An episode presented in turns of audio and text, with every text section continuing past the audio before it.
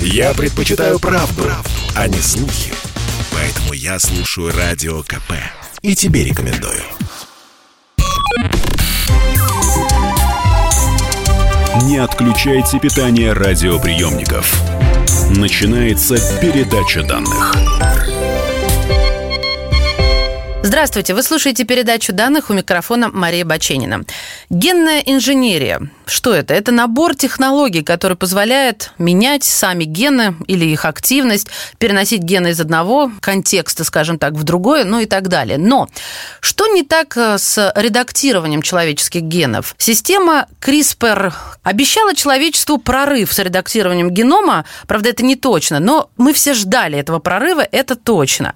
Отчего она не используется повсеместно? Повсеместно сейчас. Почему уже сегодня мы не решаем вопросы ну, не просто каких-то генетических заболеваний, но вопросы, допустим, даже сверхвозможностей человека. По этому поводу сегодня и будем разговаривать. В гостях у нас молекулярный биолог, доктор биологических наук, профессор Сколковского института науки и технологий, профессор Радгерского университета Константин Викторович Северинов. Здравствуйте. Здрасте, здрасте. Константин Викторович, чем отличается генная инженерия от генного редактирования? А, генная инженерия построена на наборе технологий, когда вы получаете возможность а, брать какие-то фрагменты ДНК, относительно короткие, а, вынимать их из их природного контекста и вставлять в другой контекст. Ну, например, конструировать можно таким образом мутантные бактерии, вирусы, можно создавать специальные генные конструкции, которые позволяют производить вам, например, инсулин, от которого зависит это рекомбинантный инсулин, продукт генной модификации, а, который позволяет а, диабетикам жить спокойно. Геномное редактирование позволяет вам направленно и программируемо изменять э, места интереса в целом геноме. Геном — это, например, то, что есть в клетке каждого из нас. Это огромные длинные молекулы ДНК, которые в сумме составляют 6 миллиардов букв ДНК. Буквы ДНК — это А, Г, С и Т. Поэтому генная инженерия — это метод, который позволяет вам относительно легко изменять направленно последовательности ДНК длиной несколько тысяч букв. Геномное редактирование а, позволяет вам изменять последовательности ДНК, которые на несколько порядков длиннее, чем то, что обычно э, с чем имеют дело генные инженеры. Я знаю, что в генной инженерии ученые используют человеческие клетки. Вообще, я когда читала,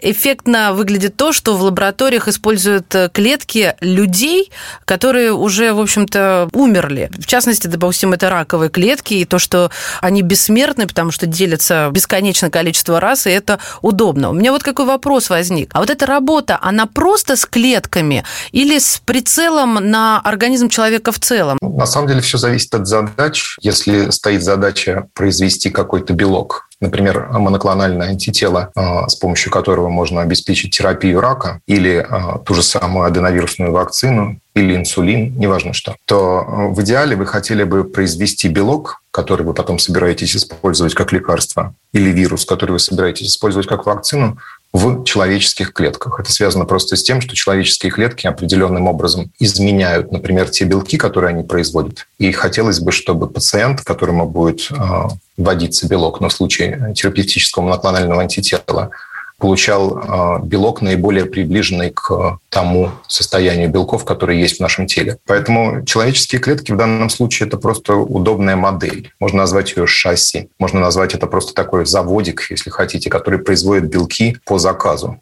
в зависимости от того, что нужно экспериментатору или производственнику, или медику. Эти клетки бессмертные действительно, потому что они давным-давно были получены от иногда известных, а иногда неизвестных людей, и они просто ведутся в лаборатории, и именно потому, что они бессмертные, то есть взяты из раковых клеток или эмбриональные, они и могут вестись бесконечно. Дело в том, что обычные клетки нашего тела просто прекращают жить через какое-то количество времени. И в лабораториях, и на производствах были отработаны, созданы, выведены, ну, как хотите, специальные клетки, которые хороши для тех или других целей. Это просто такие рабочие лошадки. В генетике используют дрозофил. Раковые клетки для нас злокачественные, но делятся бесконечно и бессмертные. Взять и научить обычную клетку так себя вести, но не становиться раковой. То есть это, как говорится, мы будем стареть медленнее или жить вечно. Нет, так тоже не произойдет. На самом-то деле, вот те клетки, которые используются в культурах для того, например, чтобы наращивать аденовирусную вакцину, вот эти знаменитые хек-клетки, взятые из эмбриона, а, из почки. Вот. Они очень и очень ненормальные. Вообще всякое бессмертие, ценой за него является э, ну, какие-то очень сильные изменения генома, которые на уровне организма просто не были бы совместимы с жизнью организма. Клетки отдельные живут, но из этих клеток построить организм нельзя. Организм – это в конечном счете такой консенсус, как в обществе, когда каждый тип клеток договаривается делать что, то, что надо, договаривается, что когда надо, нужно умирать.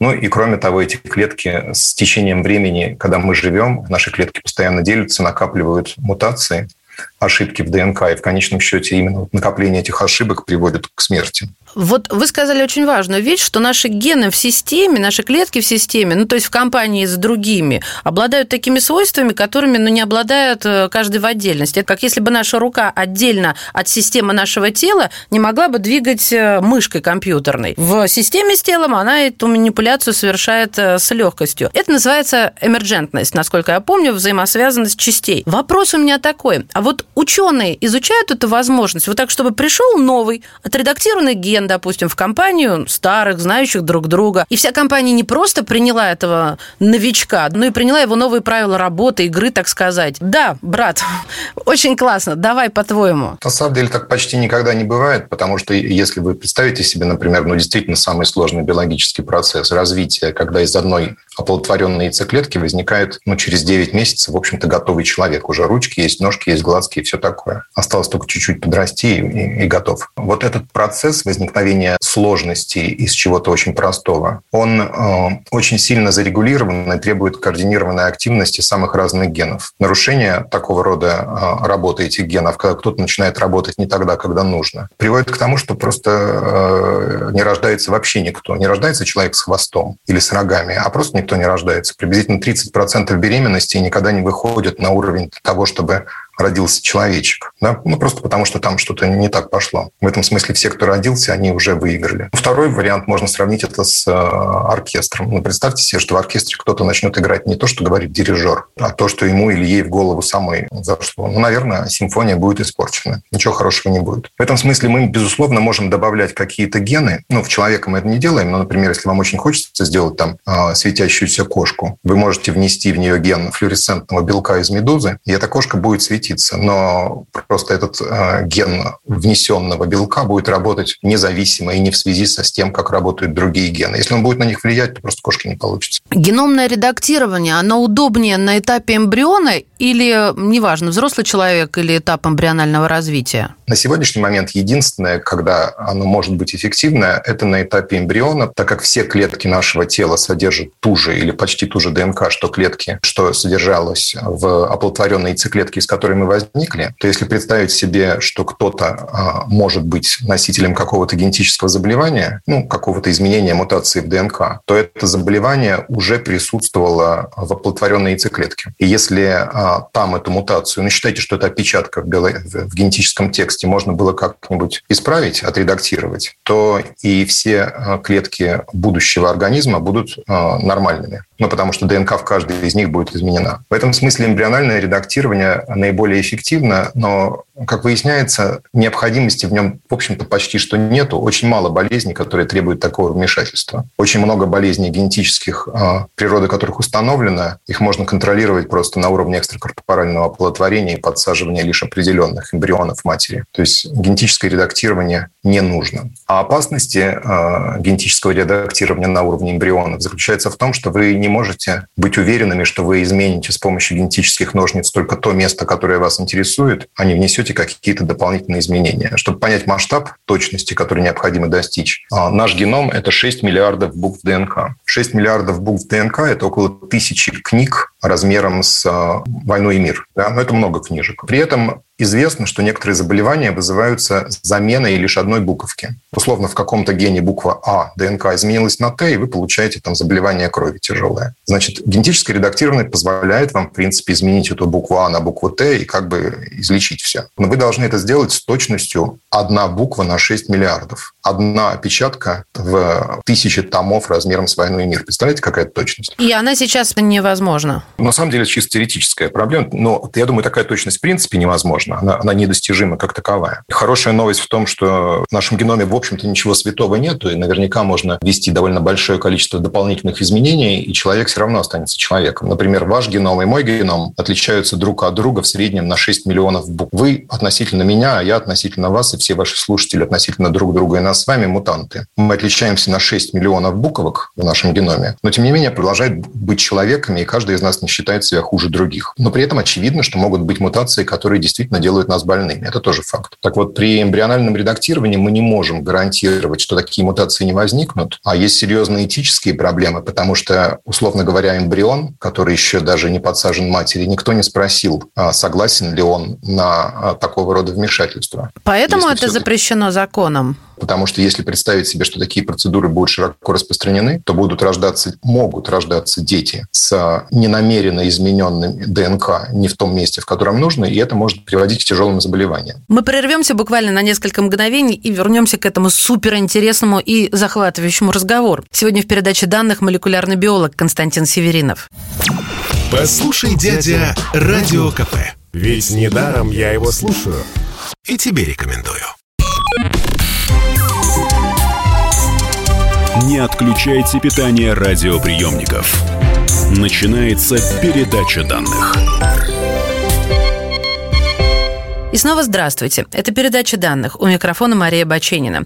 Говорим о генной инженерии ну, я бы даже сказала о суперчеловеке. Да, и так тоже можно. Сегодня в эфире молекулярный биолог, доктор биологических наук, профессор Сколковского института науки и технологий, профессор Радгерского университета Константин Северинов. Двое партнеров понимают, что у них э, есть поломка, и что они могут наградить этой поломкой свое потомство. Они идут на ЭКО. Ученый редактирует э, геном, чтобы, это, чтобы эту поломку убрать из гена будущего ребенка. И, собственно, подсаживает уже яйцеклетку матери, нет? Где я тут споткнулась? Нет, не, не так. Потому что мы с вами похожи на хорошие самолеты, где все системы управления дублированы. Дело в том, что у нас на самом деле все гены присутствуют в двух копиях. Когда я говорю, что геном человека – это 6 миллиардов букв, на самом деле 3 миллиарда нам дал папа, а 3 миллиарда мама, ну, более-менее. И каждый из них дал нам полный набор своих генов.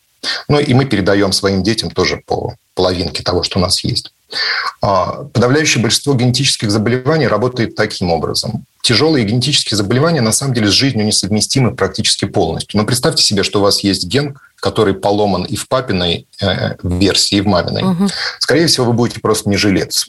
Вы, скорее всего, не разовьетесь до ребеночка, чтобы родиться. А ну, будет выкидыш, чтобы... проще говоря. Но, но или вы будете родитесь и будете очень тяжело больным. Да. Однако, если у вас а, один ген от папы нормальный, а другая копия этого же гена от мамы дефектная, то вы будете просто носителем гена. И на самом деле, на самом деле даже не будете знать, что у вас что-то плохо. Грубо говоря, добавочная, дублирующая копия гена позволит вам а, жить нормально и ни о чем не заботиться. Теперь представим себе, что встретятся два носителя а, поломки в одном и том же гене. Ну, представим себе, что мы с вами вдруг а, решим завести ребенка, а, и выяснится, что в гене номер ну, там, под названием X у меня одна копия дефектная от папы, а другая нормальная, и у вас что-то в таком же духе. Угу. Дальше начинает действовать закон Менделя. Вот помните горошки, Да, желтые, конечно. Самое да. расщепление три к одному. Так вот, если бы у нас с вами была такая ситуация, если бы мы были носителями неблагоприятной мутации в одном и том же гене, то каждый четвертый из наших детей получил бы две копии плохого гена, и было бы ему грустно. Один а, из четырех детей статистически у нас был бы совершенно нормальным, потому что и вы, и я передали бы ему нормальную копию гена. А половина детей были бы носителями. Вы дали нормальную копию, я плохую или наоборот. Так вот, в пары, которые занимаются серьезным планированием семьи, они могут отследить наличие у себя дефект факта носительства по одним и тем же генам и оценить вероятность, когда у них а, при зачатии, с какой частотой могут возникать детишки, у которых обе копии гена окажутся плохими.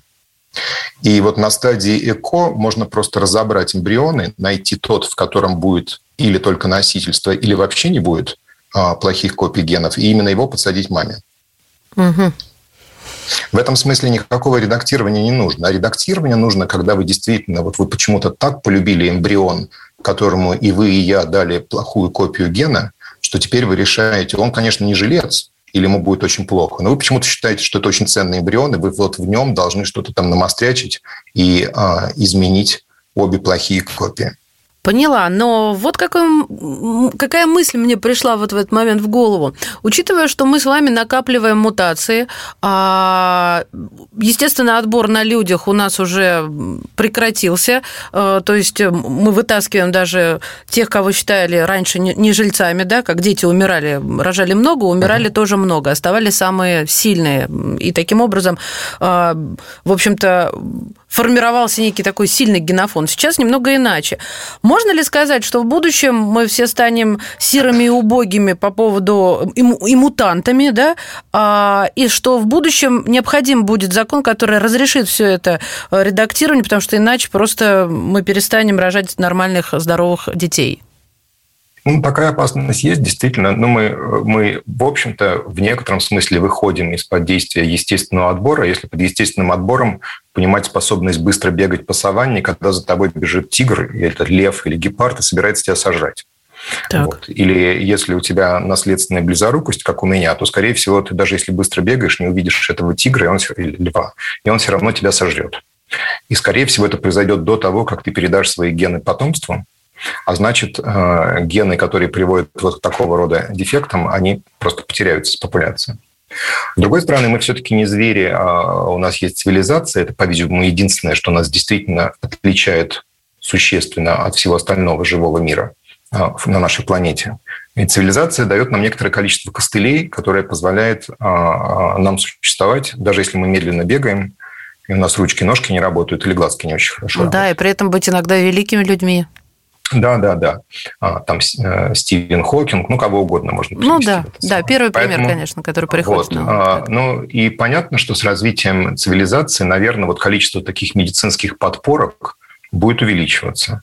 Один из способов, как это сделать, действительно за счет генетического редактирования. То есть, э, если мы знаем, что какие-то наборы изменений в ДНК, скорее всего, приведут к тому, что а, человечек не родится, можно было бы на стадии оплодотворенной яйцеклетки, при условии, что все технологии отработаны и более-менее понятно, что ничего мы не вредим хотя бы, да, можно все это будет изменять.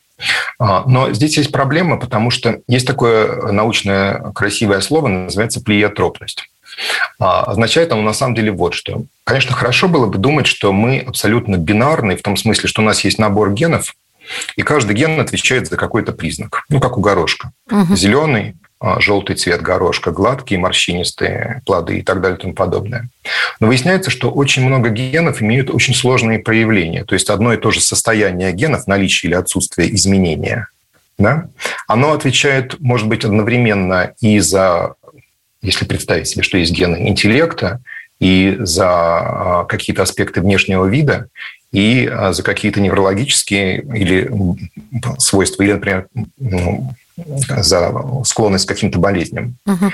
И поэтому, так как человек, мы же судим о людях очень комплексно, что такое личность? Это ну, не вполне понятно, что это такое. То есть можно себе представить, что болезнь у Стивена Хокинга имела, безусловно, генетическую составляющую, но, может быть, если бы его вылечили от этого состояния, если бы не было этой болезни, он бы не стал тем, кем он был. А, может быть, ему как конкретно, как а, человеку, это было бы и хорошо, но нам всем, как обществу. От этого, наверное, было бы хуже. Ну, то есть среда бы направила его по другому пути, потому что у него было бы больше возможностей, да, чем это просто раз, развивать авто. А, это раз, а с другой стороны, опять же, это может быть не вопрос среды. Даже сами по себе гены могут иметь очень сложное действие. И поэтому, так как нету прямого гена интеллекта, да, вот, вот меня это больше всего бесит, скажу так, что нету одного гена ожирения, старости, интеллекта, куда бы вы залезли Нет. и что-то там наманипулировали. И все Нет. бы было это, роскошно. Но это было это и хорошо, что его нету. Иначе, представляете, с самого начала детям ставили бы диагноз: у тебя есть ген интеллекта, у тебя нету, и отправляли их, соответственно, кого в шахту, а кого ну, в Ну, честно говоря, я не думаю об этом в этом ключе, потому что все-таки мы имеем исторический опыт. Возможно, так, как вы сказали, а возможно, наше общество было бы на несколько порядок, порядков э, более развито, и мы бы по-другому совершенно ощущали бы вот себя. Ну, знаете, вот как показывают в фильмах, когда представители друг другой а, цивилизации, настолько гуманны, настолько чисты. Почему так мы не думаем? Почему мы сразу думаем про нацизм, Евгенику, про эти кошмары и ужасы? Ну, наверное, вся история человечества показывает, что есть основания так думать, что да, поэтому. Это пессимисты. Показывает... Ну, опыт же ну, есть. Ну нет, я согласна с вами, конечно. Я просто пытаюсь взбить лапками. И, все-таки еще раз, что а, на самом-то деле мы не знаем а, причины успеха конкретных людей. А, очевидно, что это сложный продукт взаимодействия этого человека как личности и его генетики, хотя вклад генетики в личность совершенно не ясен. С конкретным временем, где этот человек живет, с конкретным а, местом, где этот человек живет, и на самом деле с массой просто случайностей. Очень много в нашей жизни решают случайности. Это не предрасположенность. Ну, то есть вот то, что вы только что сказали, подтверждает а, вот несостоятельность страхов людей, из-за чего принимаются такие законы, а, что вы только дай вам волю, а, вы кровожадные ученые, начнете мастерить универсальных солдат в своих лабораториях, которые будут все как один прекрасны и э, жестокие и универсальны, потому что Нет, этого не произойдет. Это, это невозможно. Это популярная популярная страшилка, но в принципе ее можно разбить довольно простыми соображениями. Во-первых, а, свойство солдата зависит от времени.